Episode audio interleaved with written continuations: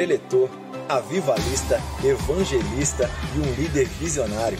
Iniciou o movimento Dunamis, que tem influenciado a atual geração a estabelecer o reino de Deus e ser agente de transformação. É pastor líder da Zion Church em São Paulo e também possui um ministério itinerante pelo qual tem viajado pelo Brasil e por mais de 20 países. É um dos líderes do Descend, movimento que reuniu no início do ano 140 mil pessoas em três estádios simultaneamente. É casado com Júnia, sua companheira de ministério, com quem tem dois filhos. Vamos receber com grande festa e alegria, na Semana da Virada, o querido pastor Tel Hayashi. Seja bem-vindo!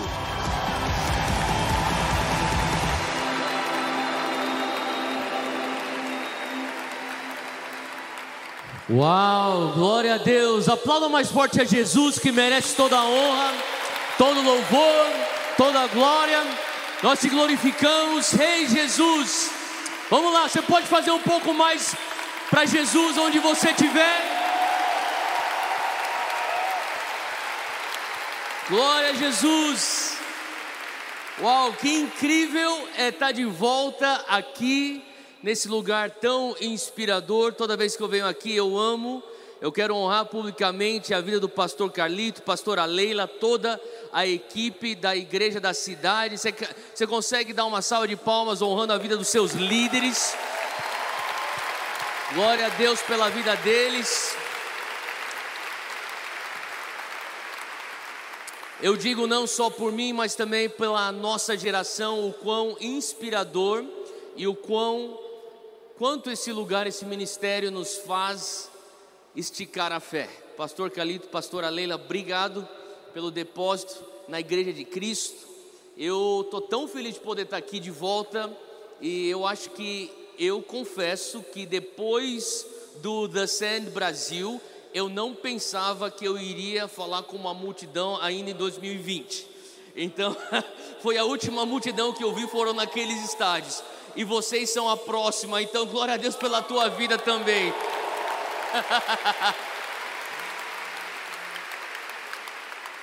que ano cheio de emoções que nós vivemos. Coisas boas, coisas ruins, mas eu posso terminar esse ano e estamos todos indo aqui na reta final. Eu creio que você também, como eu, pode dizer Ebenezer. Até aqui Deus nos ajudou. Quem pode dizer amém para isso onde você estiver? Glória a Deus. Eu tenho algo que está ardendo no meu peito para compartilhar com vocês. Eu estou muito empolgado de poder estar tá aqui. Fui honrado com esse convite de poder compartilhar a palavra com vocês.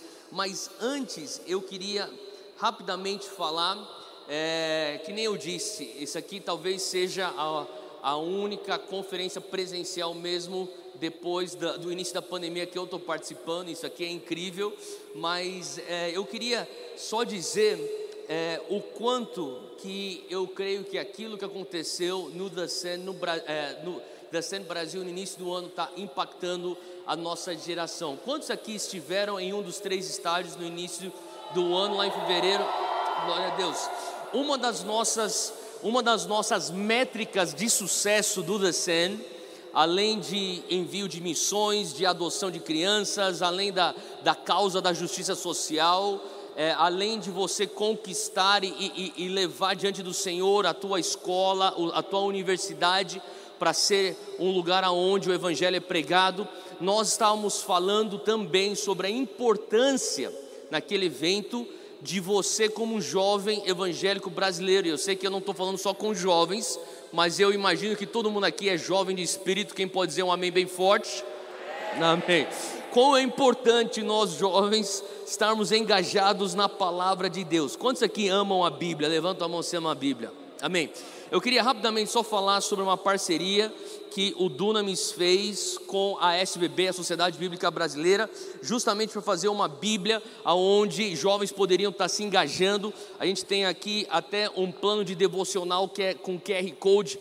É, quando a gente começou a falar sobre QR Code no início desse projeto, as pessoas estavam perguntando lá nas nossas reuniões: será que o pessoal vai entender ou pegar essa parada de QR Code? Daí entrou a pandemia, todo mundo sabe o que é QR Code. E E, e aqui você põe aqui teu celular no QR Code, você tem um devocional com os líderes do Dunamis, um plano de leitura da palavra, onde você lê a Bíblia inteira por um ano, ou você pode ler só o Novo Testamento num ano. A gente traz os devocionais com temas como QR Code e o devocional no vídeo no teu celular. Eu quero recomendar para você a Bíblia Dunamis, que eu trouxe algumas é, é, unidades, estão lá atrás. Pega lá a Bíblia, invista na vida de alguém. Amém? Outra coisa que quero falar é meu último livro, Reino Inabalável, eu também trouxe, tem lá. E eu vou falar alguns conceitos sobre esse livro que quando eu escrevi eu não imaginava que seriam ah, conceitos que eu ficaria ecoando, ecoando, ecoando. E já fazem já talvez um ano e meio, dois anos que eu já escrevi esse livro, mas eu me pego sempre voltando a pregar certos conceitos desse livro, de uma revelação que nós somos embaixadores do reino de Deus, para fora das quatro paredes da igreja. Hoje eu vou falar bastante sobre alguns conceitos aqui. Se você for abençoado pela palavra, eu tenho fé que você vai. Eu quero também recomendar que você pegue lá uma unidade disso lá atrás, aonde for que estiverem a, loja, que eu não sei onde que é, e depois também pega mais para abençoar os teus amigos, teus irmãos. Eu creio que Deus vai continuar falando com você e com eles através desse, desse livro. Bom, Fica de pé onde você está, eu quero orar com você e a gente vai entrar na palavra.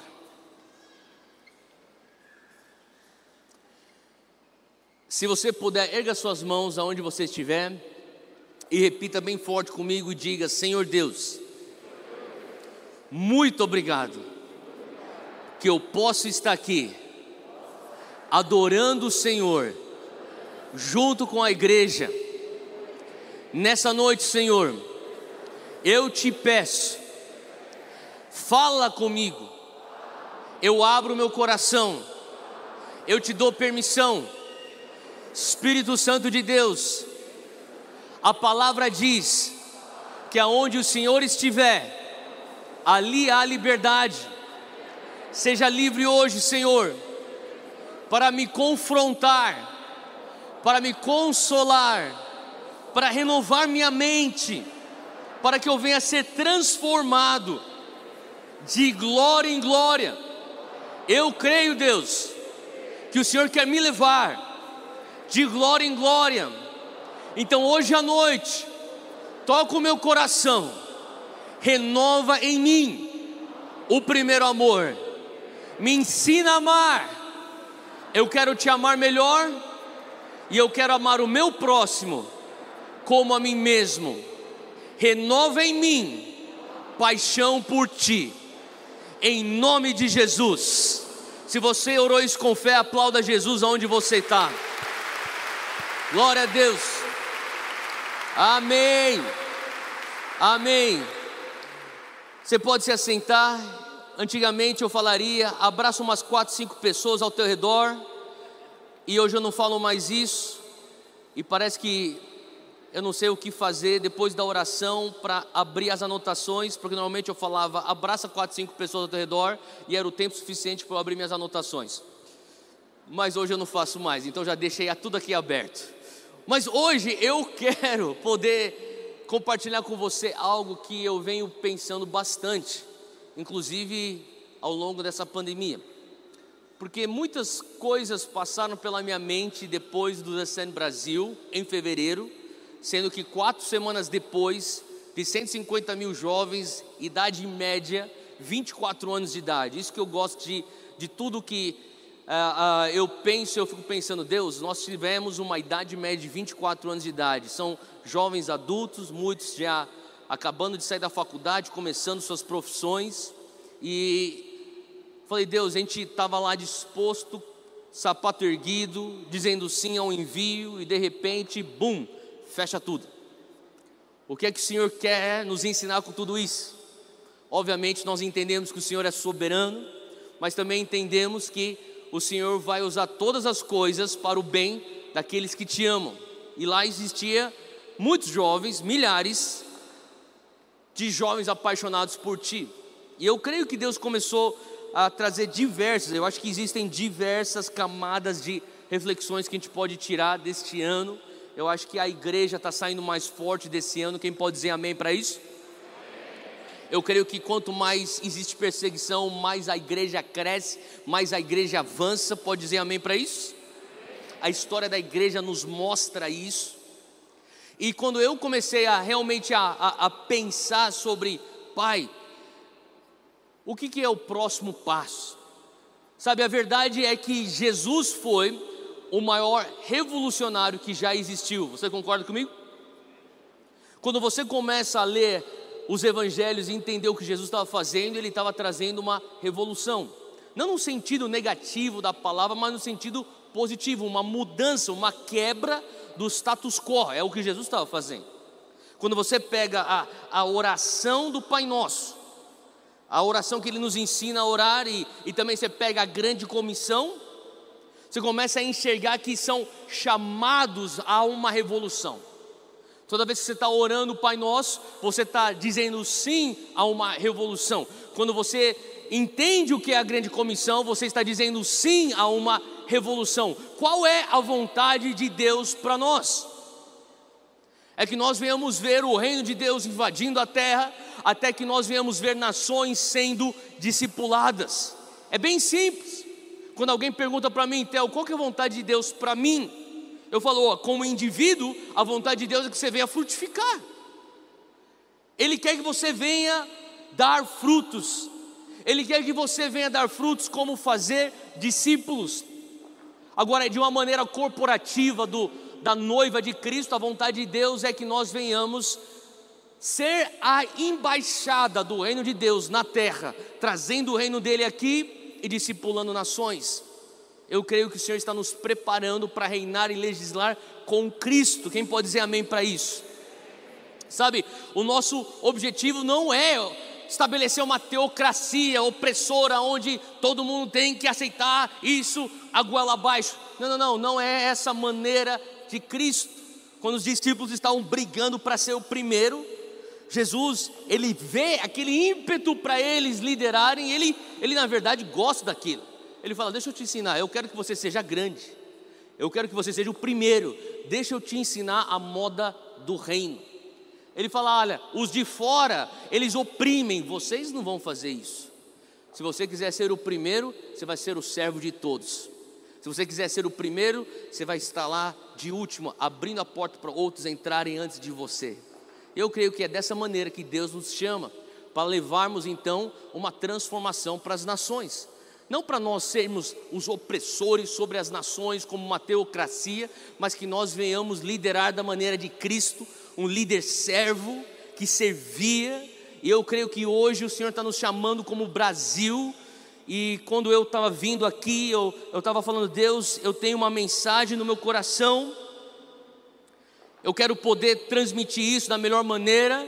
E enquanto estava em oração, na minha, sabe, eu, eu comigo, e, e, e, o louvor tocando no carro, a adoração fluindo no carro. Eu vim com alguns irmãos aí do Dunamis também junto comigo, e naquele momento eu escutava o Senhor falando comigo: Você não está indo só pregar para a igreja da cidade, você está indo para uma plataforma nacional. E eu quero que você fale uma mensagem para a nação. Não que eu creio que eu sou tão importante assim para falar para a nação. Não é isso. Mas eu tenho que reconhecer aquilo que Deus está fazendo, e eu tenho que reconhecer que o que está acontecendo aqui vai ecoar, e eu tenho que reconhecer que se Deus pôs essa oportunidade na minha frente, eu quero ser um bom mordomo disso. Faz sentido?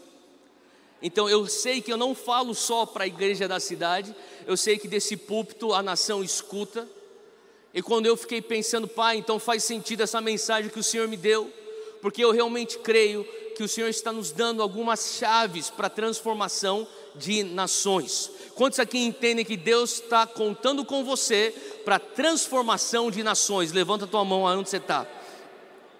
O Senhor quer que você venha alargar os seus olhos, sim, Ele quer que você seja transformado, sim, Ele quer que seu casamento venha a ser restaurado e vai ser em nome de Jesus, sim, Ele quer que a tua família venha prosperar, que a tua cidade venha prosperar, que a tua igreja venha frutificar, Ele quer tudo isso, mas Ele também quer nações sendo discipuladas. Você crê nisso? Deus está te esticando hoje, Deus está alargando a nossa visão hoje. O que nós queremos é ser tão transformados. Qual é o objetivo de você receber a transformação? Não apenas para que você venha a ser um recipiente de salvação, mas que você venha a ser um canal de transformação. Ele não quer só te salvar só para você ser salvo, ele quer te salvar para que o reino de Deus venha fluir através de você e começar a influenciar como sal da terra e luz do mundo. O Senhor nos chama, e quantas vezes eu me senti tão pequeno e tão insignificante. Eu estava recentemente conversando com um, é, um atleta profissional, ele é um jogador de futebol de um time aí bem conhecido, e ele falava, Theo, me conta, eu comecei, se pegou contando testemunhos, e daí eu comecei a contar testemunhos de, um, de passos de fé que eu estava tomando. Ele estava me olhando assim. Ele falou assim: Cara, que bom escutar isso de você. Eu falei, pensei, que bom ele escutar os, os romperes de Deus. Ele falou assim: Não, que bom escutar você falar que você também tem medo, que você tem insegurança que quando Deus fala para você, você às vezes duvida, mas dá o passo mesmo assim, porque quantas vezes eu me sentia, Deus, será que é o Senhor falando, isso é coisa da minha cabeça, mas e se eu fizer e o Senhor não aparecer? Eu fiquei entendendo que muitas vezes o que nos conecta com as pessoas não são tanto as nossas virtudes, são as nossas fraquezas, nossas vulnerabilidades. E Jesus, sabendo disso, da vulnerabilidade e fragilidade dos seus próprios discípulos, ele, ele ensina: o reino de Deus é como uma pitadinha de fermento. Quantas vezes eu me senti só um pitadinho de alguma coisa, tentando levedar uma massa tão grande, mas a verdade é que o fermento numa massa, não importa o tamanho, nunca vai passar despercebido. Fala comigo, eu sou essa pitadinha de fermento você pode ser a minoria, você pode ser a pessoa que se sente impotente ou insignificante, mas deixa eu falar uma coisa: você carrega o reino de Deus que transforma, não importa o tamanho da massa, você vai levedar. Se você simplesmente dá vazão para aquilo que é o reino de Deus dentro de você, você vai ser o canal de transformação. Se você crê nisso, fala um amém bem forte onde você está. Sabe, eu quero compartilhar com você rapidamente cinco passos bem práticos o meu objetivo hoje é tentar ser o mais prático possível. Cinco passos que eu vejo para a minha geração, e se você é um pouco mais novo do que eu, entra junto de carona. Se você é um pouquinho mais velho do que eu, também pode vir junto. Cinco passos que eu creio que nós precisamos entender para a transformação de nação. Theo, por que você está falando tanto de transformação de nação? A verdade, e sendo vulnerável, é porque eu tenho medo. Eu tenho medo quando eu olho, e quando eu olhei em fevereiro três estádios lotados de jovens evangélicos, na sua grande maioria esmagadora brasileiros, 94% das pessoas que estavam no Descend vieram do Brasil. E quando eu vejo aquilo, eu vejo o embalo e eu escuto de líderes da igreja mundial que estiveram presentes falando: Uau, Theo, isso aqui é incrível, isso aqui é a resposta daquilo que eu oro para a minha nação. Eu me alegro, sim, tem uma parte de mim que está, glória a Deus, que incrível. Eu pensava que isso aqui nunca seria possível na minha vida, mas eu estou vendo, uau! Mas uma outra parte de mim pensa: Deus, se isso não for traduzido em passos práticos, o que acontece daqui uma década? Eu tenho um filho, o meu mais velho está para fazer cinco anos daqui a alguns dias. Eu tenho o meu mais novo de três anos.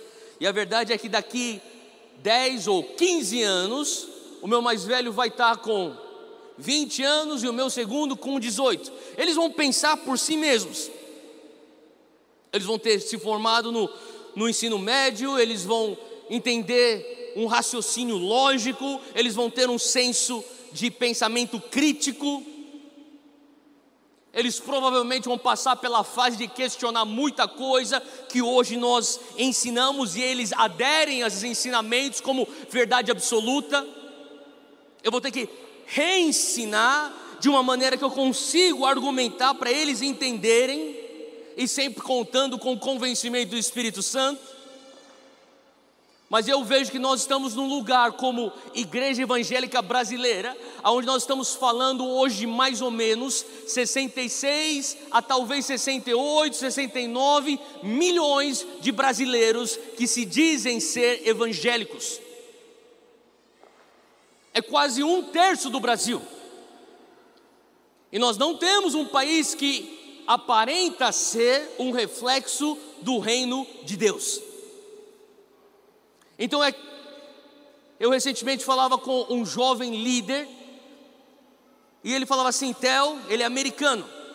Ele falava assim, Theo, a verdade é que eu converso com outros líderes da nação nos Estados Unidos e, e, e ele vem de uma igreja que fala para o mundo. A gente estava conversando semana passada, na verdade ele falava assim, Theo, a verdade é que nós como líderes que falamos para os millennials, essa geração dos vinte e poucos, trinta e poucos, ele falou: Nós entendemos que nós não falamos mais para os Estados Unidos que é cristão, nós já estamos falando para uma nação que é pós-cristã. É o que a Europa foi uma década atrás, ou até duas décadas atrás. É um país ou países, regiões pós-cristã. Ele falou assim para mim, Theo, quando você foi e ia para os Estados Unidos como adolescente, estudava lá, deixa eu falar, você ainda pegou uma América cristã. Hoje a América ela é pós-cristã. E na hora veio algo no meu coração falando, Deus, como é que eu faço para que a minha geração não entre num Brasil pós-cristão? Faz sentido?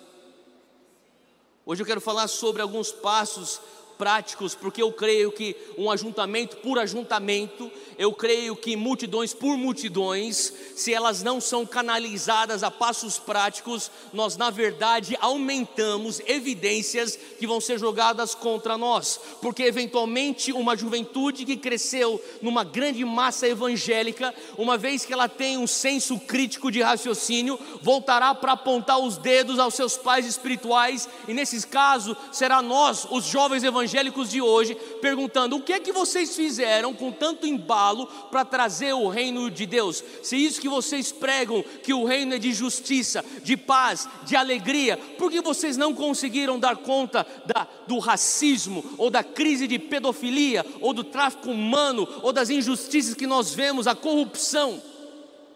É tempo da igreja começar a enxergar que a nossa missão é discipular nações. Fala comigo, discipular nações. Sabe, o Senhor está nos chamando para vivermos aquilo que é o nosso nome, eclesia, os chamados para fora. E a primeira coisa não tem a ver com atos práticos com as nossas próprias mãos, mas eu diria que é um ato prático com o nosso espírito Número um é que nós precisamos, primeiramente, vencer no âmbito espiritual. Uma das coisas que me preocupa na minha geração é que nós não estamos entendendo que nós precisamos vencer, primeiramente, no âmbito espiritual. Então, o que você quer dizer com vencer no âmbito espiritual, primeiramente? Eu me refiro à oração, eu me refiro a jejum, eu me refiro à intercessão, à consagração. Posso ouvir um amém? Sabe, eu cresci na década de 80, um moleque, eu sou fruto da década de 80, eu sou fruto de uma, de uma época onde minha mãe me arrastava para vigília, eu sou fruto de, de uma época que minha mãe falava: olha, se o espírito mover, não tem hora para ir para casa, pega uma almofada aqui, fica aqui, dorme aqui no canto, na, no chão da igreja. Eu cresci vendo mulheres como Valnice Milhomens, Neuza Tioca liderando com outras pessoas e outros homens de Deus da sua geração, mas mobilizações de jejum e de oração. Eu lidero o The Sand, como vocês sabem, um dos nossos co-líderes é um homem de jejum e oração. O nome dele é Lou Engel. E toda vez que eu estou perto do Lou Engel, Espírito Santo me convence, entra num jejum. Você precisa orar mais. Você não tem tantas vezes que eu fico perto daquele homem, eu fico pensando, Deus, eu não tenho nenhuma vida de oração. Comparado com esse homem, isso aqui que eu tenho é uma piada. Eu tenho que voltar a orar mais. E uma vez eu estava conversando com um jovem falando, Theo, cara, o Luengo, um Luengo, e falando Luengo, e por mais que eu honre o homem, Luengo, ele é um homem. e daí na hora veio uma ira santa dentro de mim e falou assim: sabe qual que é o problema? A gente reconhece o Luengo, só que ninguém está cobrando o Luengo da nossa geração no Brasil. Nós queremos ser blogueiros, nós queremos ser cantores, mas quem quer ser intercessor? Infelizmente não é tão sexy ser intercessor.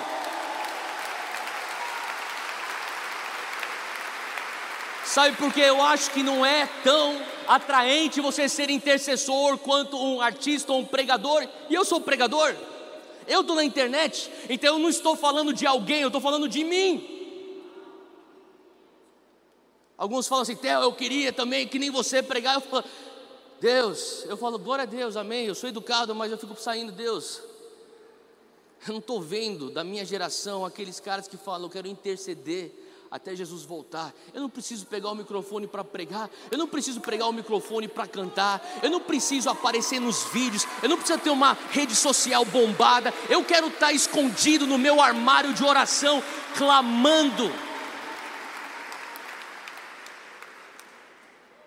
Era como Charles Finney, o grande avivalista, falava: as pessoas conhecem quem eu sou, mas ninguém conhece quem era o missionário Nash.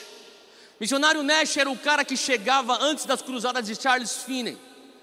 Pegava um quarto de hotel e ficava em jejum e oração por duas ou três semanas antes de Charles Finney chegar. E quando Charles Finney chegava para pregar nas cruzadas e nos avivamentos, que eram reuniões contínuas, consecutivas, o missionário Nash estava literalmente debaixo do palco intercedendo. E Charles Finney falava: Eu não teria os frutos que eu tenho e não teria as salvações que eu tive no meu ministério se não fosse pela oração desse um homem cuja vida inteira foi só interceder, porque ele entendeu algo. Ele entendeu que algo tem que acontecer no espírito antes de ser um reflexo no físico. E antes de nós vermos uma revolução acontecendo no Brasil de maneira natural, nós precisamos gerá-la espiritualmente através da oração do jejum e da batalha espiritual. Eu sei que talvez batalha espiritual é um termo que a gente não tem falado muito. Era falado muito na década de 80, década de 90, mas às vezes eu fico com raiva. Uma vez eu fico, eu desculpa, gente, eu vou ser vulnerável com vocês hoje, tudo bem?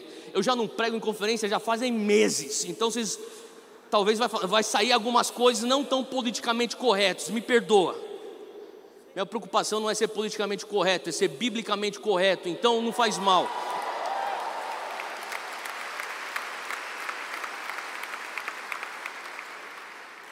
Mas às vezes eu começo a ver algumas pessoas, eu falo assim: sabe que tem a vontade? Pegar um jovem que pensa que é tão espiritual, pega um endemoniado, bota numa, numa sala e tranca os dois lá dentro, vê quem sai vivo. Ou será que tua espiritualidade é espiritualidade de rede social?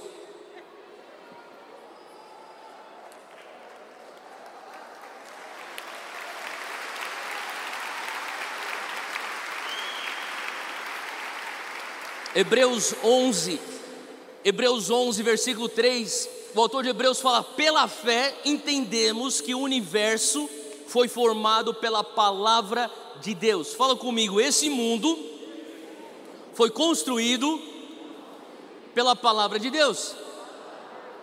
De modo que aquilo que se vê, fala com o mundo, fala comigo, o mundo visível não foi feito do que é visível. Gente, entenda o princípio aqui. O que o autor de Hebreus está dizendo é: tudo que você vê nesse mundo físico, nesse universo natural, é uma consequência de algo espiritual. A palavra de Deus é a fonte que põe tudo em órbita e a materialização do físico. Por, portanto, aquilo que é visível tem a sua origem no invisível. Faz sentido?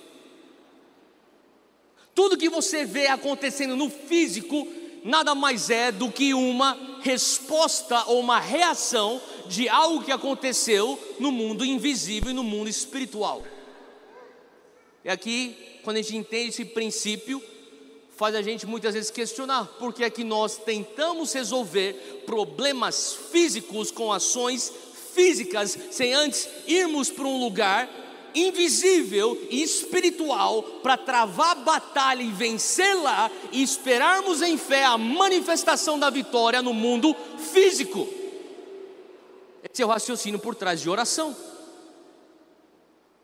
Tem um missionário, nome dele S.D. Gordon, ele falava assim que oração é desferir o golpe da vitória.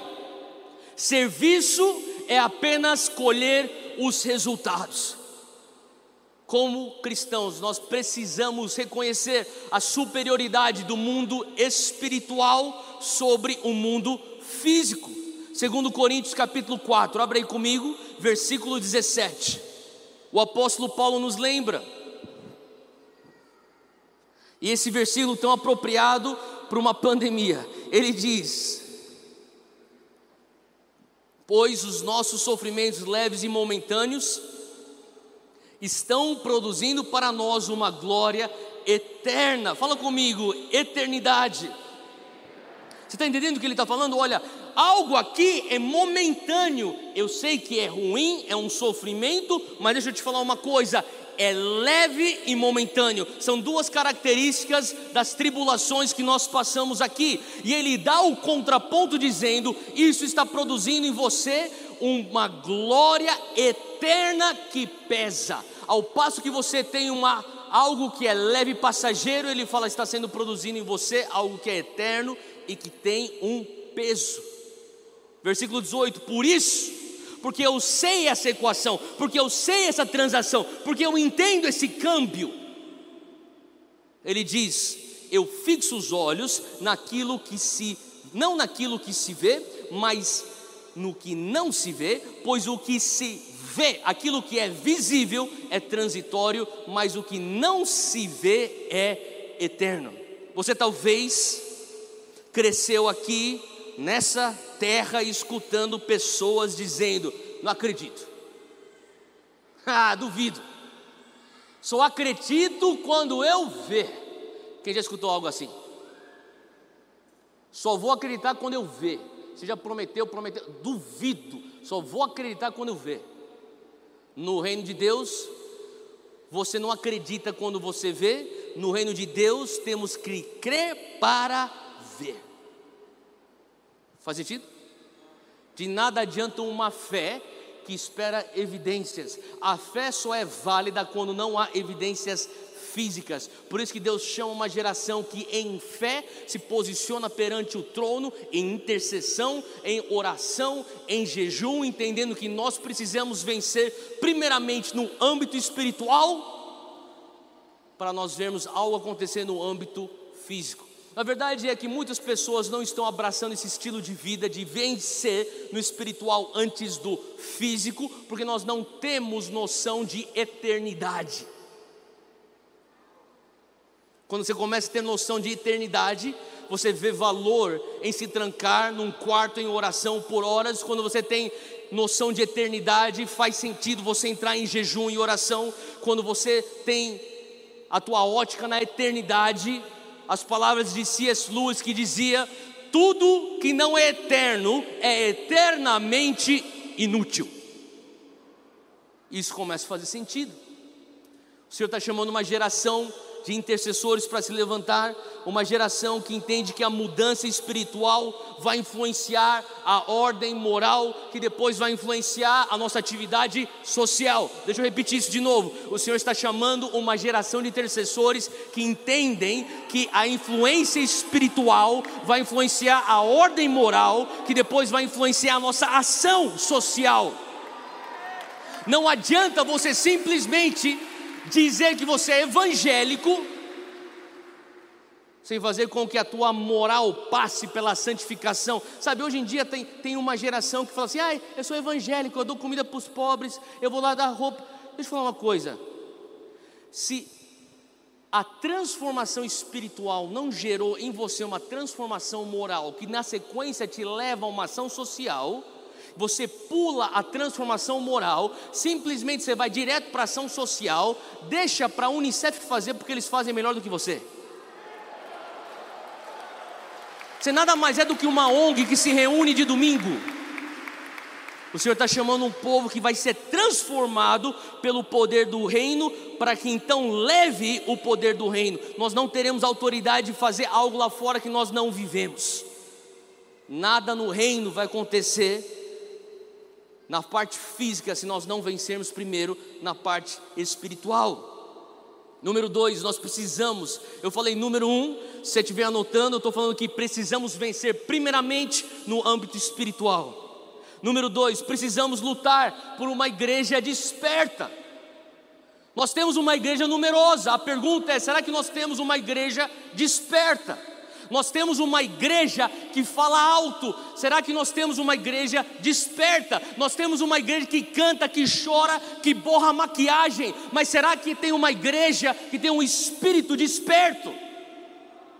O Senhor nos chama a ser uma igreja desperta, porque pior do que as trevas que estão no mundo é a ausência de luz que está na igreja. O Senhor chama uma igreja que realmente vai viver o que prega. Sabe, uma igreja que consegue se diferenciar do mundo. Mateus 5, versículo 14, se você puder, abre lá comigo, Sermão do Monte, você conhece isso, diz: Vocês são a luz do mundo, não se pode esconder uma cidade construída sobre o um monte, assim brilhe a luz de vocês diante dos homens, para que eles vejam as suas boas obras. Fala comigo, Senhor Deus eu não só quero brilhar a tua luz, eu quero ter frutos, eu quero ter boas obras que se manifestam diante dos olhos do mundo, porque quando isso acontecer, eles vão glorificar ao Pai de vocês que está nos céus. Sabe, a verdade é que antes de nós começarmos a sonhar com uma mudança no mundo, e não estou falando que você não deve sonhar com uma mudança lá fora, você deve, mas entenda que a ordem lógica é que nós precisamos ver uma mudança na igreja.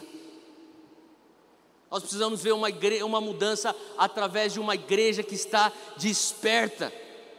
Nós precisamos ter e ser o case de sucesso do reino de Deus, é a igreja. Quer entender família? Olha para a igreja. Quer entender justiça? Olha para a igreja. Quer entender paz? Olha para a igreja. Quer entender saúde? Olha para a igreja. Nós temos que ser esse case de sucesso que o mundo estuda e diz: esses caras sabem viver o reino de Deus. Sabe, nós somos hoje uma igreja que fala bastante assuntos. Deixa eu deixar uma coisa bem clara: eu não estou falando que você não deve falar, você deve falar, você deve se posicionar. Mas o que eu estou querendo dizer é que nós somos uma igreja que a gente fala bastante. Não estou falando que a gente tem que ficar calado de jeito nenhum. Eu sou contra qualquer mordaça que vem na boca da igreja. Mas nós falamos bastante assuntos. Nós somos bem vocais. E nós precisamos continuar lutando e protegendo o direito de nós sermos vocais e termos as nossas vozes e opiniões. Mas nós precisamos respaldar o nosso discurso com atitude. Eu não estou pregando para você, estou pregando para mim, estou pregando para uma igreja na qual eu faço parte. Mateus 6, versículo 23. Mas se os seus olhos forem maus, todo o seu corpo será cheio de trevas. Olha só o que Jesus diz: portanto, se a luz que está dentro de você, quantos aqui tem a luz de Deus em você? Se você é igreja, você tem que carregar a luz. Ele diz: porém, se a luz que está dentro de você são trevas, que tremendas trevas são. O que, que ele está dizendo? Olha, pior do que a escuridão lá fora é a ausência de luz aqui dentro, é isso que ele está falando. Fala comigo, começa comigo. Quando nós vivemos o que pregamos, nós vamos contra um discurso de propaganda enganosa. Chega de nós fazermos propaganda enganosa. O Senhor está nos chamando para justamente sermos a igreja que, sabe, e, e, algo que me incomoda, novamente, eu vou falar algumas coisas e depois o pastor Carlito me corrige. Posso ser vulnerável? Mas tem muitas vezes que a gente está querendo ser tão relevante, tão relevante. Que daqui a pouco a gente, tá, a gente fala, a gente quer se vestir que nem o mundo, para o mundo nos estranhar para poder vir. Ah, não só se vestir que nem o mundo, nós queremos falar que nem o mundo, para o mundo nos estranhar, a diferença e poder vir. Eu quero provar para o mundo que eu não sou esquisito, que eu sou um evangélico, mas eu sou normal. Eu quero provar para o mundo que eu também sou moderninho. Então eu, eu, eu vou falar que nem eles, eu vou me vestir que nem eles, eu vou frequentar os mesmos lugares que eles, eu vou ter um estilo de vida que nem eles, eu vou passar o perfume deles, e, sabe? E o mundo fala: Uau, que legal, cara, esses caras são da hora, esses caras são, pô, normais, eles parecem até a gente. Ah, então por que, que eu tenho que sair de onde eu estou para ir para lá? Fico onde eu estou.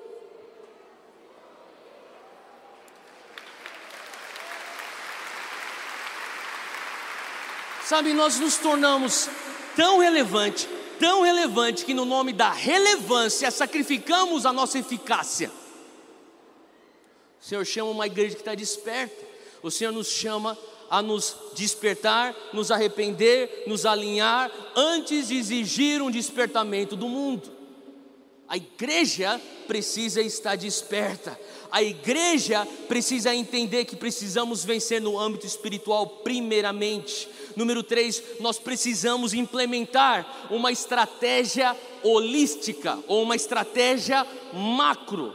Vou repetir. Número três é que nós precisamos implementar uma estratégia holística, uma estratégia macro. O que seria isso? Nós temos que, primeira coisa, parar com esse escapismo, esse fatalismo, que nós precisamos fugir desse mundo, ao invés de engajar o mundo. Deixa eu te falar uma coisa: Deus não quer que você venha fugir e sumir desse mundo, Deus quer que você venha engajar o mundo, influenciar o mundo e discipular nações. Por muito tempo teve muito ensinamento, você tem que fugir, você tem que escapar desse lugar. A gente tem pregado que a coisa espiritual, eu sei que aqui não é um lugar onde a gente prega isso, a gente não prega isso na Zion Church, mas infelizmente por muito tempo em muitas igrejas era pregado: se você quer ser espiritual, abra mão dos seus estudos, abra mão do teu trabalho e tenta ficar aqui atrás do púlpito. É só você fazer a matemática, não cabe todo mundo que está aqui atrás daqui. Olha ao teu redor, imagine se todo mundo que estivesse aqui ficasse aqui. Se isso aqui fosse servir a Deus. Eu sei que vocês têm um palco grande, mas mesmo nesse palco não caberia todo mundo que está aí.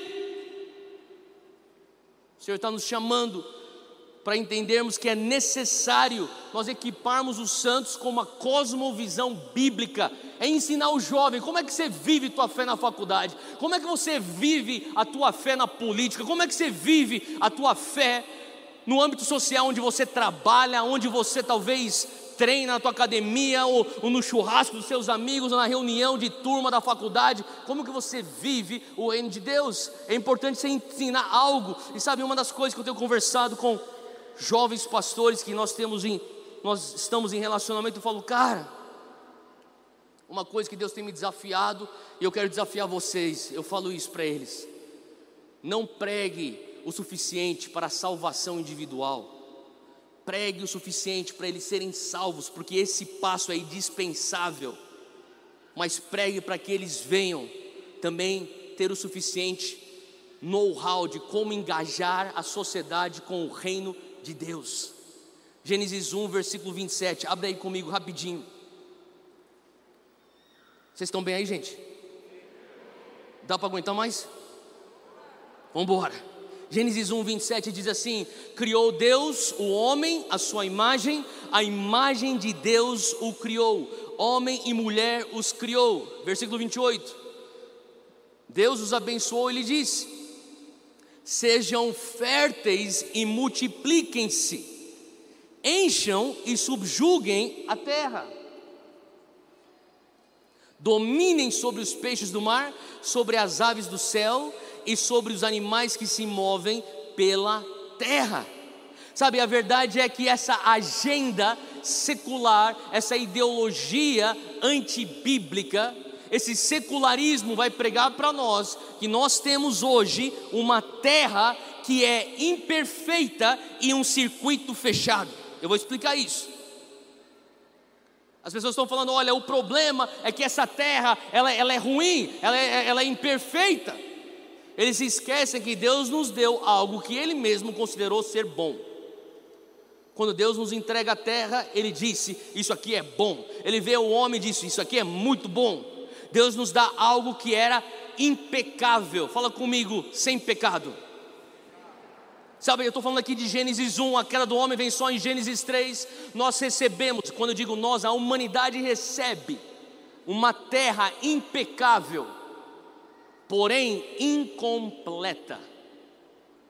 Como que isso funciona até uma terra impecável e uma terra incompleta? Justamente o Senhor começa algo no Éden e diz: Olha, isso aqui é bom, isso aqui não tem pecado, isso aqui está impecável, no sentido de perfeito, e você agora tem um mandato cultural, seja frutífero, você vai então multiplicar, você vai começar então a dominar, governar e legislar, porque não existe um circuito fechado, está aberto a possibilidades. Você consegue fazer alguma coisa com algo que ele deu na tua mão.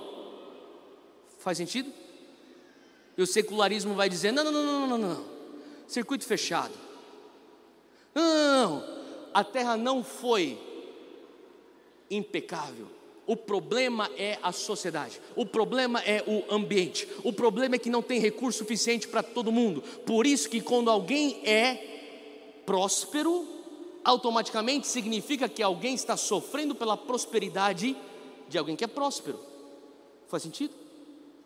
E você começa a enxergar que nós, como igreja, tivemos a ótica errada em relação a prosperidade. E o Senhor está chamando uma geração a entender: você tem um mandato cultural na tua vida. Quando Ele envia o segundo Adão, Ele restaura todas as coisas. Ele está te chamando para você frutificar. Ele está te chamando para você multiplicar. Ele está te chamando você para gerar riquezas, gerar empregos. O Senhor está te chamando para você erradicar a pobreza sistêmica. Theo, quando é que eu sei quando o reino de Deus ou o avivamento culmina numa reforma social. Você vai saber que um avivamento é uma reforma social quando você tem a erradicação de pobreza sistêmica.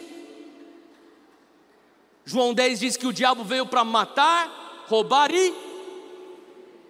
Mas Cristo veio te dar vida e vida em eu não estou pregando teologia da prosperidade, o que eu estou pregando aqui é que você pode produzir algo para o reino de Deus. Eu estou pregando boa mordomia, eu estou pregando para você Deuteronômio 8,18 que Deus te dá a habilidade de fazer riquezas. Riquezas para quê? Para a expansão do reino de Deus aqui na terra, para o discipular de nações. Eu posso ouvir um amém aí?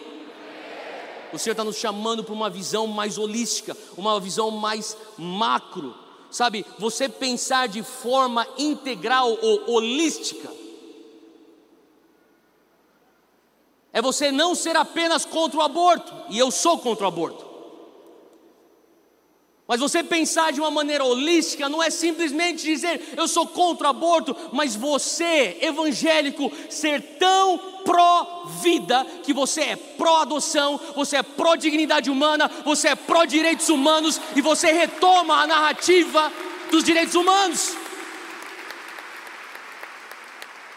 Você pensar de uma maneira holística, você começar a pensar de uma maneira macro, não é apenas ser contra o casamento gay, mas é você ser a favor do casamento, é você ser a favor de casamentos saudáveis, famílias saudáveis, e nós começarmos a ver de dentro da igreja evangélica casamentos mais plenos do que fora da igreja, porque não sei se você sabia que o mesmo índice de divórcio lá fora é o mesmo aqui dentro. Quando você fala assim, Deus, eu quero pensar de uma maneira holística, o Senhor está levantando pessoas que vão entender que essa esfera da família, ela é crucial para o reino de Deus se manifestar na terra. Quando você começa a pensar de uma forma mais holística, não é você apenas delatar as doutrinas antibíblicas que estão sendo difundidas na escola do teu filho, na escola do teu sobrinho. Faça isso sim, mas não pare por aí. Você pensar de uma maneira holística é você fazer que nem vocês fizeram, que isso é inspiração. Fazer um colégio. Vamos começar as nossas instituições de ensino. E se todas as igrejas pensassem que nem você, vamos começar cada igreja com um colégio.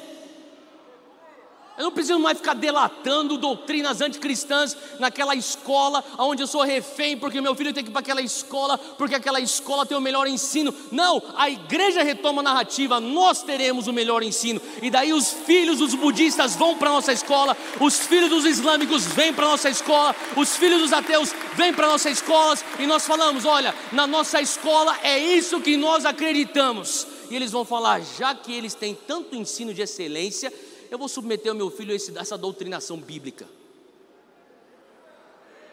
Pensar de maneira holística é não é você apenas criticar a falta de valores quando você liga o teu Netflix, quando você liga teu Amazon Prime e você fala assim: "Nossa, não tem valores cristãos nessas nesses programas, nessas séries, nesses filmes no cinema". Você pensar de maneira holística é você falar: "Eu vou produzir os conteúdos nós vamos fazer os filmes, nós vamos fazer os documentários, nós vamos retomar a narrativa. Deixa eu falar para os meus filhos o que aconteceu na história e conte a história do impacto da reforma protestante naquilo que é a civilização ocidental. Conte a eles que se a Europa hoje é primeiro mundo, é por conta de João Calvino, de Lutero, de Zwingli. Conte a eles que se hoje nós temos as instituições que lutam pelos direitos humanos, é porque tem pessoas como William Wilberforce que lutou contra a escravidão. Conte a eles que eles eram pastores metodistas. Pensar de maneira holística é retomarmos essa narrativa. Pensarmos de maneira holística não é apenas ensinarmos as nossas igrejas a serem fiéis com suas contribuições financeiras, mas ensinarmos os nossos fiéis a abrirem empresas, empreenderem, gerarem emprego, retomar a economia gerar riqueza para financiar missões para a janela 1040. Quantos estão entendendo que Deus está nos chamando para discipular a nação? Diz amém. Número 4, nós precisamos enviar embaixadores do reino para o mercado de trabalho. E quando eu falo mercado de trabalho, eu quero ser específico. Não existe ao longo da história da igreja movimentos de avivamento e de reforma que não atingiram o mercado de trabalho. Eu estou falando da educação, estou falando da política e do mundo dos negócios. O Senhor está nos chamando para o mercado de trabalho, assim como era lá em Atos 5. Abre comigo, Atos 5, versículo 12. A palavra de Deus diz: lá na igreja primitiva, que muitos sinais e maravilhas eram feitos entre o povo, fala comigo, entre o povo. Eu amo ver os sinais e maravilhas entre a igreja, mas eu estou ansiando por dias onde nós veremos sinais e maravilhas entre o povo, aonde pessoas vão falar: aqui na Faria Lima está tendo sinais e maravilhas, aqui no Ibirapuera está tendo sinais e maravilhas, aqui no Guarujá, no meio da praia, no calçadão, está tendo sinais e maravilhas. Eles estavam fazendo sinais e maravilhas entre o povo, pelas mãos dos apóstolos, presta atenção.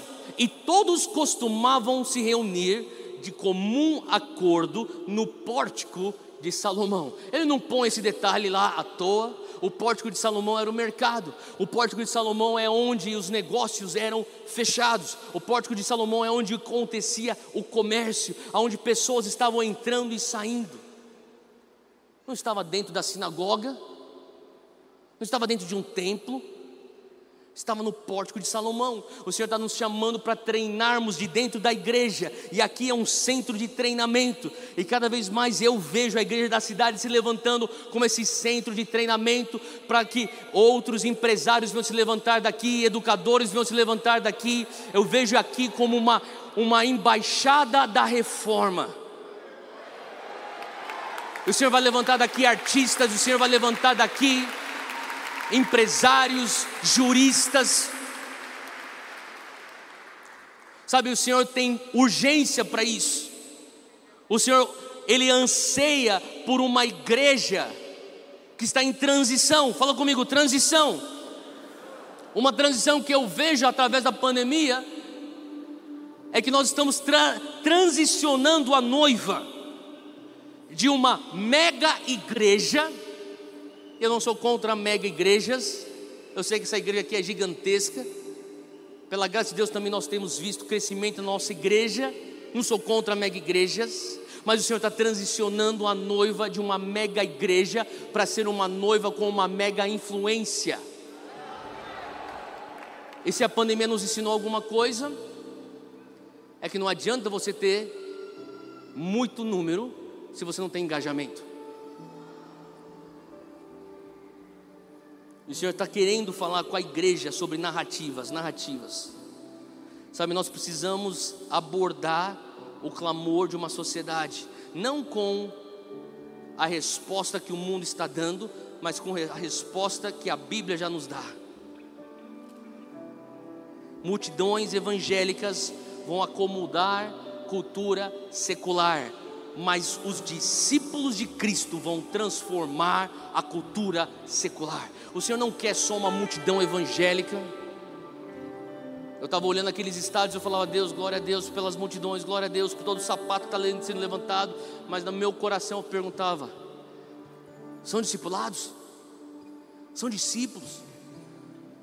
São revolucionários do reino? São embaixadores do reino? Nós precisamos eleger os políticos que são radicais nos valores do reino, entendendo que vai ter prestação de contas. A gente acabou de ter eleições. Eu não quero entrar em nenhuma polêmica hoje. Pode ficar tranquilo. Eu vou pensar quatro vezes antes de sair da minha boca o que eu vou falar agora. Mas sabe, é um momento onde vai ter que ter uma inversão, que a igreja não fica na mão do político, o político fica na mão da igreja. E alguma coisa a gente vai ter que começar a aprender a fazer política da maneira do reino, aonde eles vão ter que prestar contas para nós acerca daquilo que eles prometeram e daquilo que eles estão fazendo. Já está acabando a era onde a igreja evangélica brasileira ficava na mão dos políticos. Na nossa geração a gente vai virar esse negócio. A geração nossos pais, eles abriram no facão, mas na nossa geração vocês vão ter que prestar contas para nós. Porque se a gente põe você lá, você presta conta para a gente.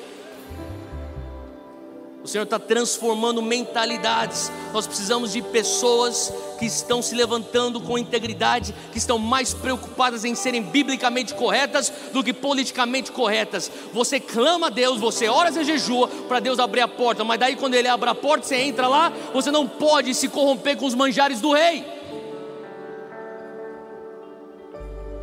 Eu estou cansado de ver pessoas que estão entrando em influência do reino e se corrompendo com a Babilônia que o Senhor tenha misericórdia de nós, que o Senhor tenha misericórdia de mim, tenha misericórdia da igreja. Quem pode dizer um amém para isso? Não falo isso com um tom de julgamento na igreja, mas um alerta para mim e para a igreja. O Senhor está chamando uma geração que entende Deuteronômio 8, versículo 18, como eu já citei. Lembrem-se do Senhor, o seu Deus, pois é Ele que lhes dá capacidade de produzir riqueza, confirmando a aliança que jurou aos seus antepassados. O objetivo de nós, como igreja, produzirmos riqueza é para que, através da riqueza, nós administrarmos os propósitos de Deus nessa terra. Quem pode dizer um amém para isso? A teologia da prosperidade nada mais é do que a inversão do meio, do, do meio pelo fim, nisso aqui que ele nos ensina em Deuteronômio 8,18 onde pessoas vão usar Deus como meio para o fim da prosperidade. Quando Deus fala, eu vou te dar graça para produzir prosperidade, que é um meio para o fim da expansão do reino de Deus. Deus está te chamando, você que está com essa ideia, essa inspiração de uma empresa, de uma startup, Deus está falando, isso é espiritual, tão espiritual de você dizer sim para estudar no seminário teológico, é você abrir uma empresa, gerar recursos, gerar empregos e discipular os teus funcionários. Não sei para quem foi isso, mas pega aí. Número 5, e eu termino com isso. Nós precisamos pensar de forma multigeracional. Nós servimos um Deus de gerações. Fala comigo, meu Deus é um Deus de gerações. Êxodo 3, versículo 6 nos fala: Eu sou o Deus de seu pai, o Deus de Abraão, o Deus de Isaac, o Deus de Jacó. Sabe, nós precisamos ter uma visão tão grande. Eu entendo que o Senhor está levantando, já levantou, mesmo antes de eu chegar nessa terra, já existiam antes de mim homens e mulheres de Deus com visões tão grandes, e eu oro que a nossa geração venha fazer jus aos sacrifícios desses, e que a gente venha ter visões grandes, visão tão grande, tão grande, que você não consegue cumprir a visão numa vida. Quem pode dizer amém para isso? Você que é jovem, deixa eu te falar uma coisa: se a tua visão é ter uma rede social grande, aumenta essa visão medíocre que você tem. Ah, eu quero crescer meu YouTube, eu quero crescer meu Instagram. Meu irmão, essa visão é muito medíocre para você. Você tem que aumentar essa visão. Você tem que ter uma visão tão grande que você não consegue cumprir ela em, em 80 anos. Você vai ter que deixar para o teu filho, para o teu neto, para o teu bisneto, para eles cumprirem essa visão, porque você tem uma visão grande. Porque o reino de Deus ele precisa de homens de Deus com visões grandes. Sabe, o imediatismo faz com que nós queiramos ter uma visão onde você planta, você rega e você colhe. E se a visão fosse tão grande que só você consegue plantar, o teu filho tem que regar, o teu neto tem que colher. Que visão grande! O Senhor está chamando uma geração a pensar multigeracional, porque o, imediati o imediatismo vai ser o inimigo da qualidade. O Senhor está querendo nos chamar para construirmos longo prazo. Sabe, eu sei que a volta de Jesus é um argumento para um pensamento imediatista. E sim, deixa eu dizer, sim, Jesus pode voltar a qualquer momento. Mas, guess what? Ele ainda não voltou. E tem algo que você consegue só fazer desse lado da eternidade. Quando você chegar Lá na eternidade você não consegue discipular mais ninguém. Quando você chegar lá na eternidade você não consegue curar mais ninguém. Quando você chegar lá na eternidade você não consegue discipular nações. Você só consegue discipular nações desse lado da eternidade. É tempo de nós pensarmos como fazemos isso. Eu termino com Isaías 6, meu tempo já terminou. Rapidinho, abre comigo, Isaías 6. A palavra diz que no ano em que o rei Uzias morreu, 6, versículo 1. Você achou aí?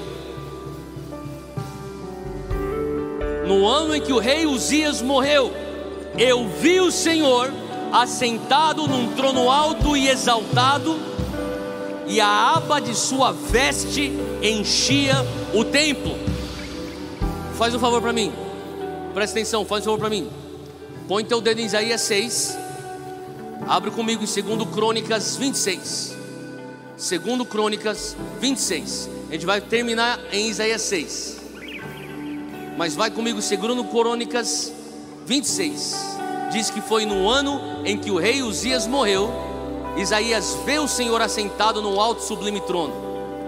Em segundo Crônicas 26, versículo 3 diz que Uzias tinha 16 anos de idade quando ele se tornou rei e reinou 52 anos em Jerusalém. Fala bem alto: 52. Ele reina por 52 anos. Sua mãe era de Jerusalém, chamava-se Jecolias. Ele fez o que o Senhor aprova, tal como seu pai Amazias, e ele buscou a Deus durante a vida de Zacarias, que o instruiu no temor de Deus e enquanto o Senhor Deus o fez prosperar. Entenda isso, que por 52 anos o rei Uzias reinou em Judá. Foram 52 anos que esse líder forte trouxe bênçãos, trouxe o temor de Deus, trouxe estabilidade, trouxe prosperidade. Mas de repente, aquilo que era bom morre. Faz sentido? Rei Uzias, 52 anos de um reino estável, morre. Isaías não põe esse detalhe no versículo 6, ah, volta agora para Isaías 6. Ele não põe esse detalhe à toa, ele diz: No ano em que o rei Uzias morreu, o povo estava de luto. Um rei que por cinco décadas nos trouxe estabilidade, por cinco décadas nos trouxe prosperidade existia aí um desconforto nessa transição que é totalmente natural. E deixa eu te falar uma coisa: nós não voltaremos em 2021 para uma época de rei Uzias, por mais próspero, por mais estável, por mais incrível que era antes. Isaías está numa transição, assim como eu e você, a igreja de Cristo está numa transição. Em 2021, diante de algo que morreu, o Senhor diz no versículo 5 de Isaías 6: Então eu gritei, ai de mim, eu estou perdido, pois sou um homem de lábios impuros e vivo no meio de um povo de lábios impuros, mas os meus olhos viram o Rei, o Senhor dos exércitos. Pula para o versículo 8. Então eu ouvi a voz do Senhor conclamando: Quem enviarei? Quem irá por nós? E eu respondi: Eis-me aqui, envia-me a mim. Deixa eu falar uma coisa. Você está entrando para 2021. Se quiser ficar de pé, fica de pé. Você está entrando em 2021. E quem sabe você está que nem Isaías 6, versículo 1. O ano em que o rei Uzias morreu. Muita coisa morreu em 2020. Mas no meio de tanta coisa morrendo em 2020 você está vendo uma visão de Deus no seu alto e sublime trono, e ao passo que você vê a magnitude do Rei dos Seis, você se dá conta dos seus lábios impuros e você diz: Deus, quem sou eu? Olha a minha fragilidade, olha a minha incapacidade, olha tantos desafios. Mas o sinal é que você teve contato com a glória, é que quanto mais você vê a glória, você vê a tua fragilidade, mas você sente dentro de você algo que fala, mesmo assim, eu digo sim ao próximo desafio, envia-me a mim. Eu não sei o que Deus tem para você em 2021, mas talvez você sinta como um homem de lábios impuros. Talvez você está dizendo, ai de mim, mas o Senhor está pondo em você o Espírito Santo de Deus. Põe um anseio em você que fala: Eis-me aqui. Você talvez disse: Eis-me aqui, envia-me a mim em fevereiro. Mas Deus espera que em dezembro você continue dizendo: Eis-me aqui, envia-me a mim. Ele espera que em janeiro você entre no ano dizendo: Eis-me aqui, envia-me a mim para discipular nações, para transformar nações, para conquistar cidades. Ergue as suas mãos e repita bem forte comigo e diga: Senhor Deus Bem forte, Senhor Deus. Ai de mim. Ai de mim. Mas ao mesmo tempo, pela tua graça, eu digo: Eis-me aqui. Envia-me a mim para transformar, para discipular, para salvar. Usa-me, ó Deus, para honra e glória do teu santo nome, em nome de Jesus. Aplauda Jesus onde você está.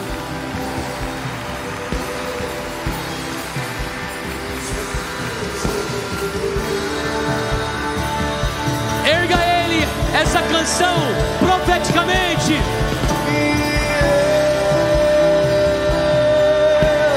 me despedi dos meus pais. Eu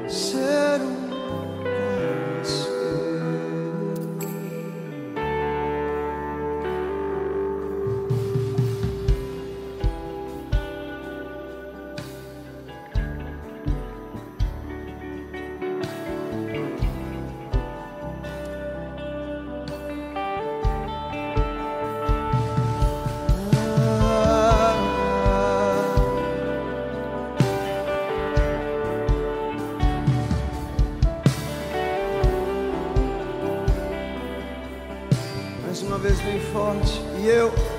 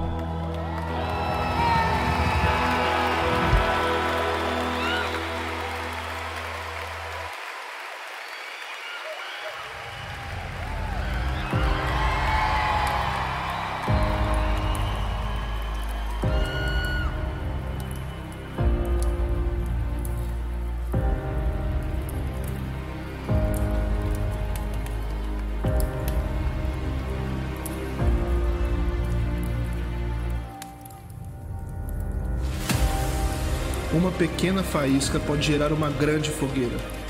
Uma promessa pode gerar todo um futuro. As palavras proféticas foram liberadas para vivermos novas realidades. Somos chamados a tomar posse do futuro e trazer a atmosfera do céu para a terra. Eu vejo jovens no meio do pátio da igreja chorando.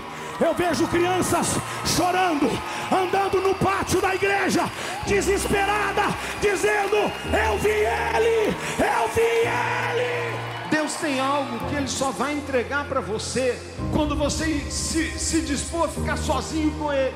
Para nascer uma igreja que vai se mover debaixo do sobrenatural, por uma unção que virá dos céus, vai precisar ter um lugar, um ambiente, com pessoas sedentas pelo avivamento e pelo Espírito. Deus está presente em seu povo e as suas manifestações expressam o poder que nos inflamam com a sua presença. E essa presença se propaga de geração em geração. Desde o princípio, Deus Pai, Deus Filho e Deus Espírito Santo revela sua glória e enchem a terra com a sua vida. A expressão da Trindade manifesta sobre a terra através dos seus filhos. Ó Senhor, faz agora, em nosso tempo, as coisas maravilhosas que fizeste no passado, para que nós também as vejamos. Os sinais e maravilhas que vimos até aqui são o cumprimento das promessas declaradas para a nossa igreja família. Deus quer de forma intencional nos levar a um novo tempo, onde a nossa intimidade no secreto vai revelar o nosso destino. 2021 será um ano em que a nova unção será liberada e nós vamos experimentar em unidade o sobrenatural. Nossas crianças profetizarão, os adolescentes e jovens terão visões, os velhos terão sonhos, famílias inteiras serão cheias do Espírito. Não há limites para o mover de Deus em nosso meio. Aquele que estava com a chama apagada se reacenderá. Novos dons espirituais serão liberados e a igreja vai experimentar um nível mais profundo de relacionamento com o Espírito Santo. A igreja está ativada o Espírito Santo já está em nosso meio.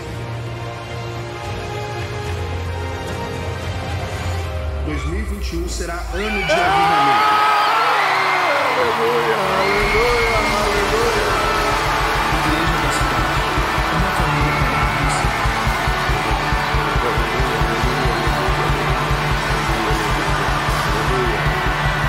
Aleluia, aleluia, aleluia, aleluia.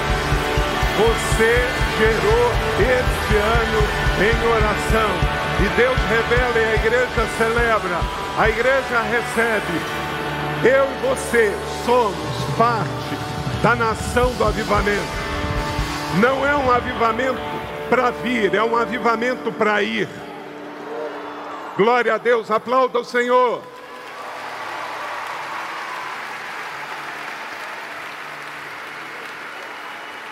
Assente só um pouco. Você gerou este ano profético. Você faz parte deste ano profético. E veja como Deus faz no mover do seu espírito, de forma impressionante. Deus nos deu, já mais de um mês, confirmou, quando convidamos cada preletor, mensageiro de Deus para vir aqui na virada 2020, não falamos absolutamente nada para eles. Um deles até me perguntou, eu falei, não posso falar. E você viu, desde o pastor Paulo Mazzoni, agora com esta palavra apostólica e profética tão extraordinária, entregue através do pastor Tel Hayashi, que descreveu em detalhes o que é a ativação do ano profético de 2021. Glória a Deus, porque não é apenas sobre nós, é através de nós. Não é um avivamento para saber quantas pessoas vêm à igreja no domingo, mas para quantos missionários são enviados na segunda-feira. Leia comigo, ano de avivamento, Abacuque capítulo 3, verso 2, a palavra profética do Senhor. Vou ler em duas versões, Almeida e NVI. Primeiro Almeida, todos juntos. Ouvi, Senhor, a tua palavra Aviva, Senhor, a tua obra no meio dos anos. No meio dos anos. E na NVI, realiza de novo em nossa época as mesmas obras, fazem as conhecidas em nosso tempo. Você vai repetir comigo, eu vou ler com você e a igreja vai repetir nesta noite. Primeiro, Abacuque 3, 2 na Bíblia Almeida. Vamos lá? Ouvi, Senhor, a tua palavra e temi. Aviva, ó Senhor, a tua obra no meio dos anos. No meio dos anos. Realiza de novo, em nossa época, as mesmas obras fazem as conhecidas em nosso tempo. Amém? A nossa fé não é uma fé arqueológica voltada para o passado, é uma fé para hoje, é uma fé que nos leva a um destino para viver trazendo o céu à terra agora, em direção ao futuro. Foi entregue aqui nesta virada. Nós não viveremos o ano de 2021 com unção de 2020. Deus hoje nos entrega uma unção nova, pães frescos para um novo ano, um novo tempo. A unção que Deus deu foi até aqui e Ebenezer nos alimentou até aqui, o pão de cada dia veio, a palavra rema veio, mas Deus está entregando, faz assim, ó, pães frescos. Deus está te entregando vinho novo.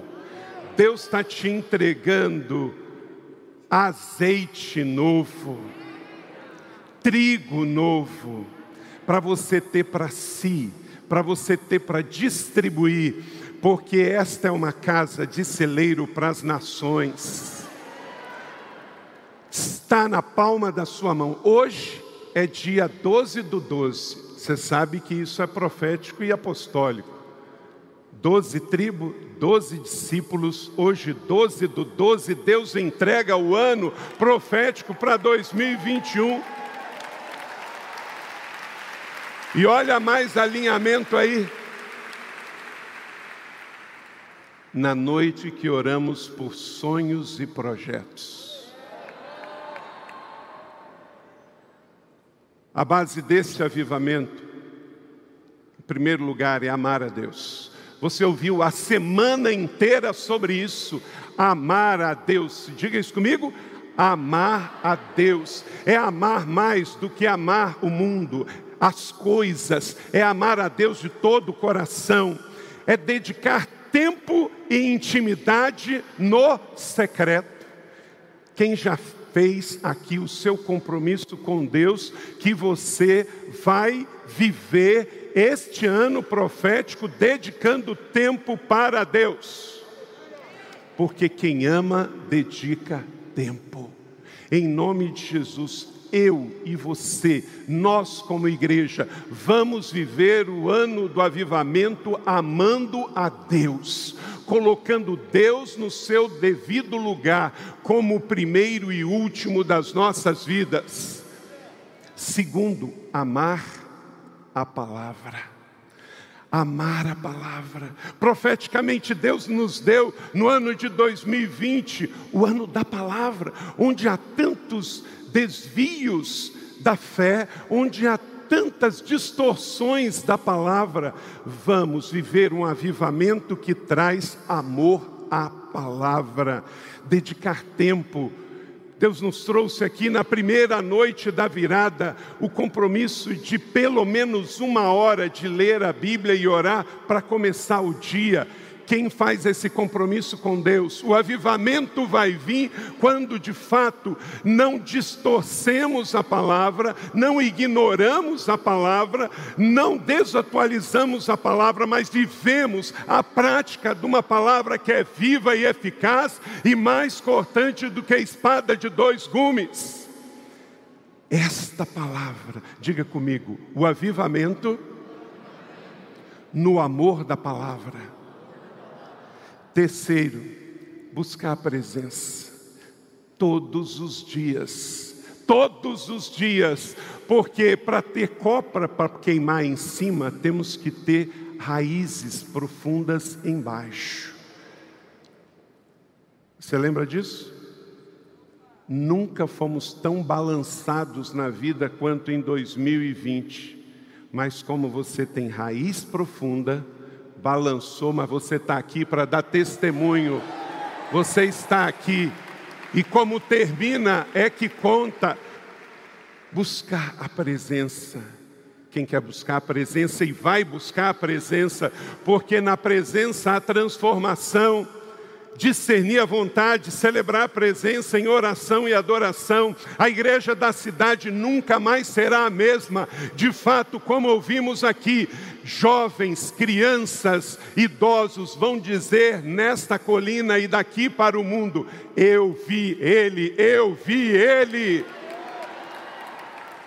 Nas nossas celebrações, nas nossas entregas, nas vigílias de sexta-feira, nas 24 horas de adoração, na Casa Betel, nas manhãs de cura, nas celebrações de meio de semana, de final de semana, para sairmos daqui cheios, plenos, abundantes, para repartir para a cidade, porque somos uma igreja que recebeu um nome profético, a igreja da cidade, para a cidade, porque a igreja não é o ponto de chegada, a igreja é o ponto de é isso, indo em direção da cidade, na escola, no trabalho, nas empresas, nas universidades. Vamos ter evangelismo de fogo na cidade, nas ruas, como nunca, fortalecendo o Eleve Resgate, fortalecendo o evangelismo pessoal de rua, sempre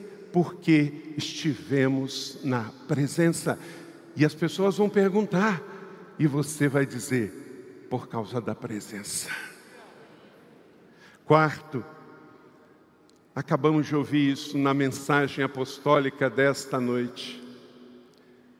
O avivamento vem no mover do Espírito Santo. Não vai ser na força do braço, querida igreja, queridos jovens, Querida igreja, não vamos fazer força no ano do avivamento. Quem vai fazer é o Espírito Santo de Deus. Nós vamos só ser canais, nós vamos nos despir de nós mesmos e o fogo do Espírito Santo vai nos usar.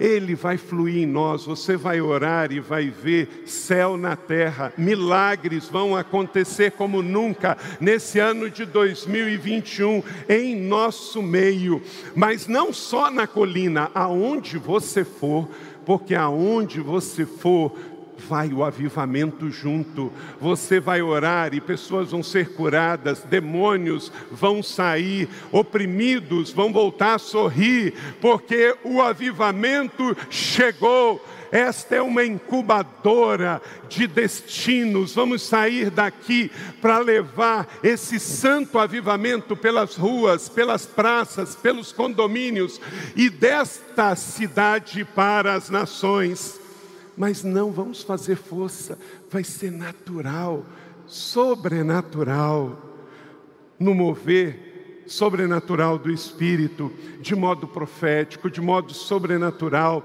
porque acabamos de ouvir, somos uma embaixada da reforma. Aleluia!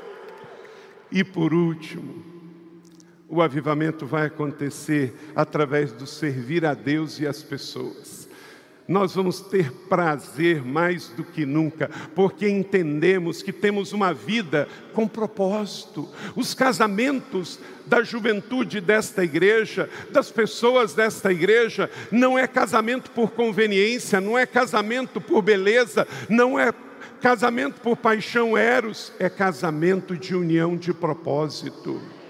Dois jovens apaixonados por Jesus se encontram e realizam uma união de propósito para potencializar o reino de Deus que já chegou. Aleluia! Então, servir a Deus, servir as pessoas, porque fomos chamados para cumprir o propósito através de quê? Dos dons. Ei, ei, ei! Você não precisa de mais nada. Quem tem Jesus, quem tem o Espírito Santo, tem tudo. Você já recebeu, Paulo diz que você já foi enriquecido em tudo. Você recebeu, Efésios 1, 3, toda sorte de bênção e já estão depositadas nas regiões celestiais em Cristo Jesus, dons de serviço, dons de governo, dons manifestacionais para você receber, celebrar e repartir com o mundo. Falou com você?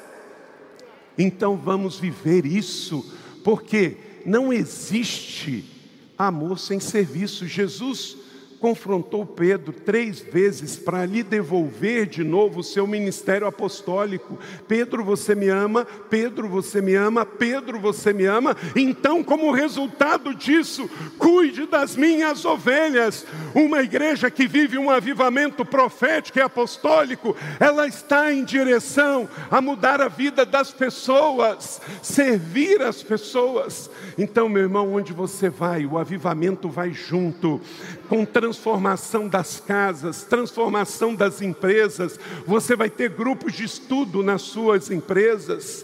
Você vai ter grupo de estudos na sua universidade, na sua faculdade, no seu condomínio, no seu ambiente. Nós vamos multiplicar casa de paz como nunca, multiplicar a rede de célula como nunca, porque de fato o avivamento é servir a Deus e servir as pessoas. Somos o povo da bacia e da toalha. Aleluia! Então, queridos, o resultado do avivamento é transformação de realidades.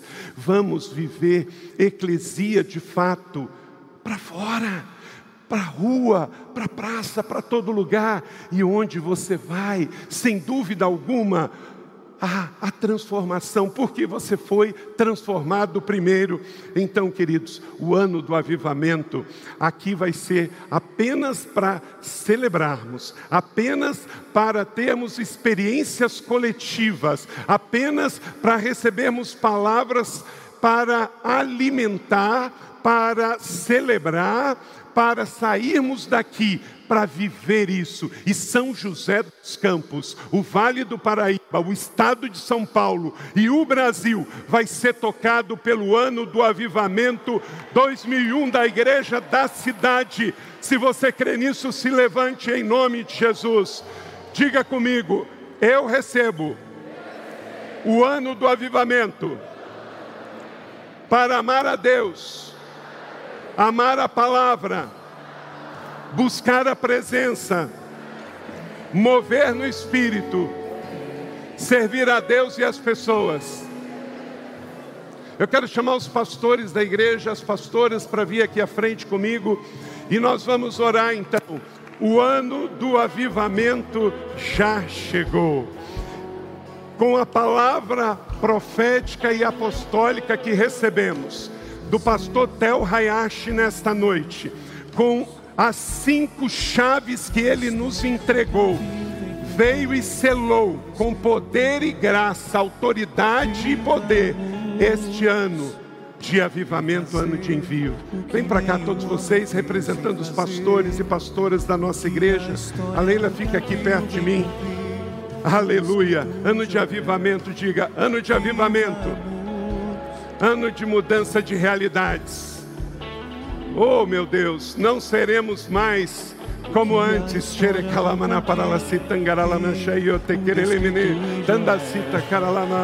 Não seremos mais. Que o Senhor te dê dons de serviço, dons de governo, os dons do Espírito Santo para você receber, celebrar e repartir. Que você se manifeste com o Espírito Santo no secreto e possa viver no mundo dos homens o reino inabalável do nosso Senhor Jesus Cristo. Leila, pega o microfone, ora aqui conosco para abençoar a nossa igreja, entregando esse ano profético que já começou. Aleluia, aleluia, aleluia, aleluia. Bendito seja o nome do Senhor. Levanta suas mãos, receba a ativação desse ano profético, apostólico.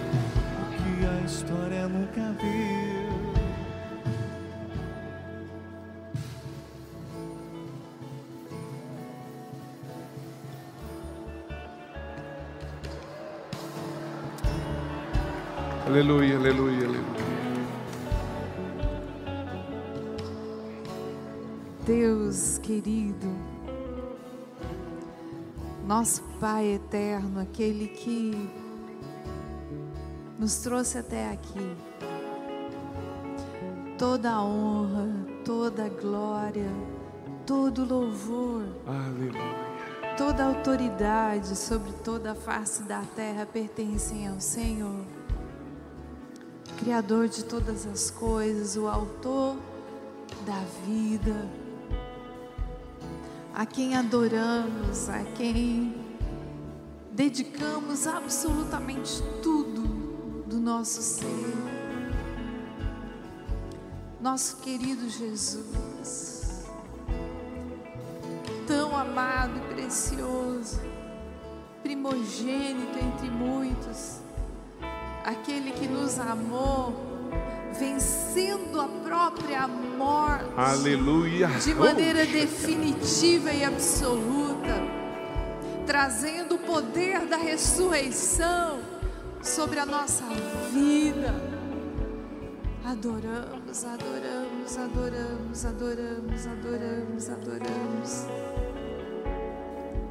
Santo Espírito de Deus, nosso querido amigo, conselheiro, aquele que nos ensina todas as coisas, aleluia, aleluia, toda liberdade, toda liberdade e autoridade é tua, te adoramos, Santo Espírito, te adoramos, te adoramos, te adoramos. Essa igreja, Pai, traz agora diante do Senhor a nossa candeia, a nossa luz, o nosso nosso lugar cheio de óleo, Pai, pedindo ao Senhor que incendeie com teu fogo santo nosso coração, nossa mente, tudo que nós somos. Traz, Senhor Deus, a purificação do fogo do Senhor. Que refina, refina e faz aparecer o ouro puro, o ouro de Ofir, o ouro, ó Deus com o qual o Senhor constrói, Pai, para a eternidade. Querido Deus, nós colocamos diante do Senhor absolutamente tudo o que somos, para que o Senhor manifeste a tua obra no meio deste lugar, para a tua glória nessa nação e para as nações. Para o Senhor, nós os dispomos por completo, Senhor por completo, por completo, diante do Senhor e para o Senhor.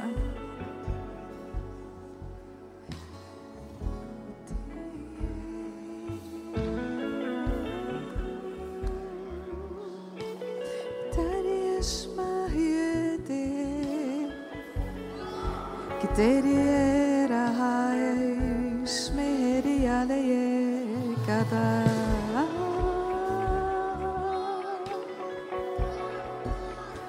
Que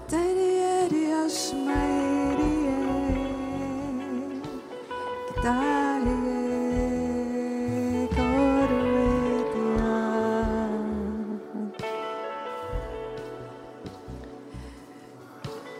Gratidão eterna ao Senhor, o nosso amor e nossa vida ao Senhor, tudo o que somos ao Senhor, sem reserva.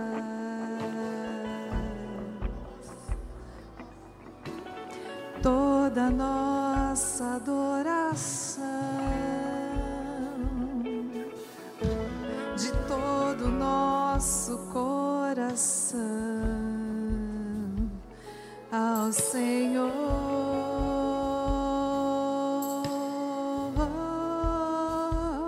ao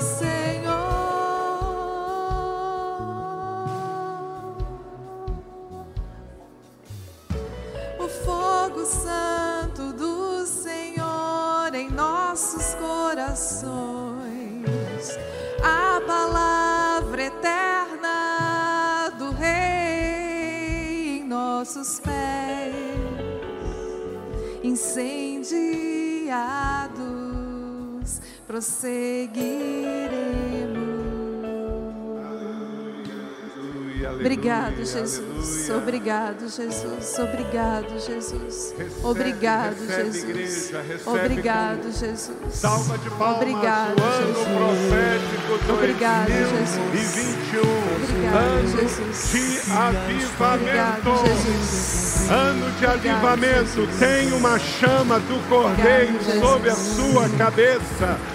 Tem uma chama do Espírito sobre a sua cabeça para te mover, para te levar. Não seremos os mesmos. Seremos o povo marcado pelo avivamento em nome de Jesus. Quero pedir os ministros para se unir aos pastores aqui, Jéssica, Carmen, vem aqui. Glória a Deus, glória a Deus. E antes de enviar vocês, temos uma canção ainda. Querido, o ano ainda não acabou. É o ano da palavra, é o ano da família. Deus ainda tem coisa a fazer na sua casa para potencializar ainda mais esse ano que foi liberado hoje. Então, arrume tudo nesses 18 dias. Arrume tudo. Cumpra os seus votos que você fez no ano passado, que seria nesse ano, você tem 18 dias para terminar esses votos. Arrumar tua casa, porque o avivamento vai gerar coisa muito grande, muito grande. Quando a casa está arrumada, podemos potencializar ainda mais tudo que Deus vai fazer. Essa casa aqui e essa casa aqui. Amém. E Deus me trouxe aqui, Leila, que é hoje 12 do 12, mas esse é o 12 ano profético da nossa história. Meu Deus! 12 Começou há 11 anos atrás com o ano da restituição, Pastor Max. É, Pastor Fabiano, tem muito alinhamento. Deus seja louvado. Quero, antes da bênção final aqui, agradecer muito. Eu queria uma salva de palmas ao pastor Tel Hayashi por tudo que ele entregou aqui nesta noite. Obrigado. Ele nem sabia o que ia acontecer e ele aqui disse que estava pregando para a nação, porque o que acontece aqui na Zaia também leva a ativação para cada igreja que também está alinhada conosco nesse mover profético de avivamento para a nação. Isso aqui está continuando. Amém. Toda a palavra lançada no descende. Aleluia. Obrigado, Jesus. Tem muitos pastores nos assistindo agora. Mais de 700 igrejas da rede Inspire, muitos deles nos falando que estão aqui recebendo o ano profético. Pastor Tel, muito obrigado. Obrigado, Jesus. Nós estamos em 50 dias de oração até o Natal. Estamos dentro de um propósito. Continue com o seu jejum, com a sua leitura e com as lives também. Vamos concluir a leitura bíblica, a leitura do devocional e ano que vem começarmos juntos o ano do avivamento com a leitura do devocional à Trindade. Se você não pegou, pegue o seu, faça o seu devocional pessoal com Jesus e com o Espírito Santo 365 dias ao ano. Eu estava olhando aqui, nós estamos com cerca de 15% da nossa membresia aqui hoje. Eu e você temos uma responsabilidade de ativar a nossa família com o que está acontecendo aqui. E a outra parte está também pela internet nos acompanhando na igreja da cidade online. Então, toda a nossa família, a igreja da cidade, precisa ouvir esta mensagem e a entrega do ano profético, porque esse alinhamento nos empodera para esse destino extraordinário. Então, levanta sua mão aí. Assim, alinhados do céu para a terra, neste altar como pais espirituais. Enviamos nossos filhos, em nome do Pai, do Filho e do Espírito Santo, para o ano do avivamento que já chegou. Amém. Glória a Deus. Vamos louvar a banda.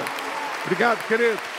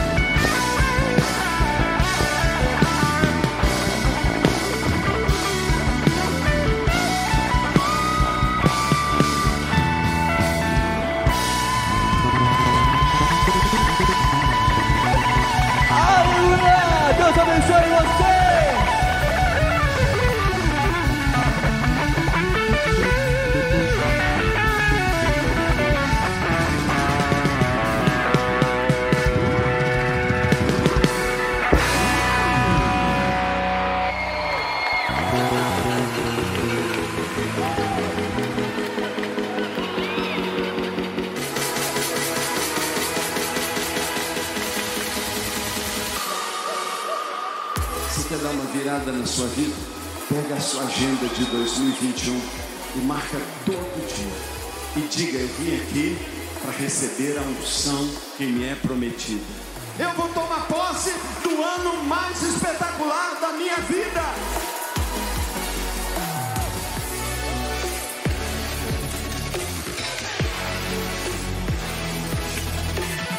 ...2021 será o ano que essa casa viverá o maior tempo de intimidade com Deus.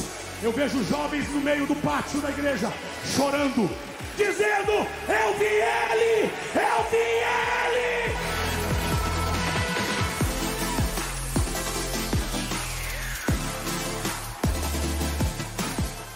Aquele que está deitado vai se sentar.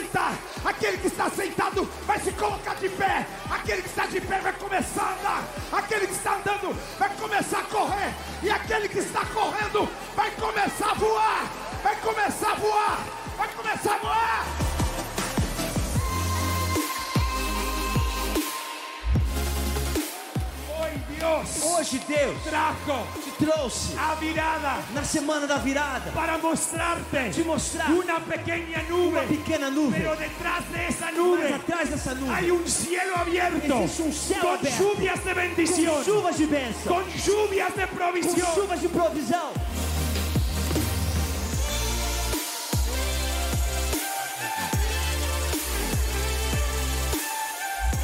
Você perceber que você não está andando em santidade, não é porque você não sabe a lei, é porque você se esqueceu de quão amado você é. Santidade não é o que eu faço para conquistar o amor de Deus. Santidade é o que eu faço em gratidão pelo fato do Pai ter me amado primeiro.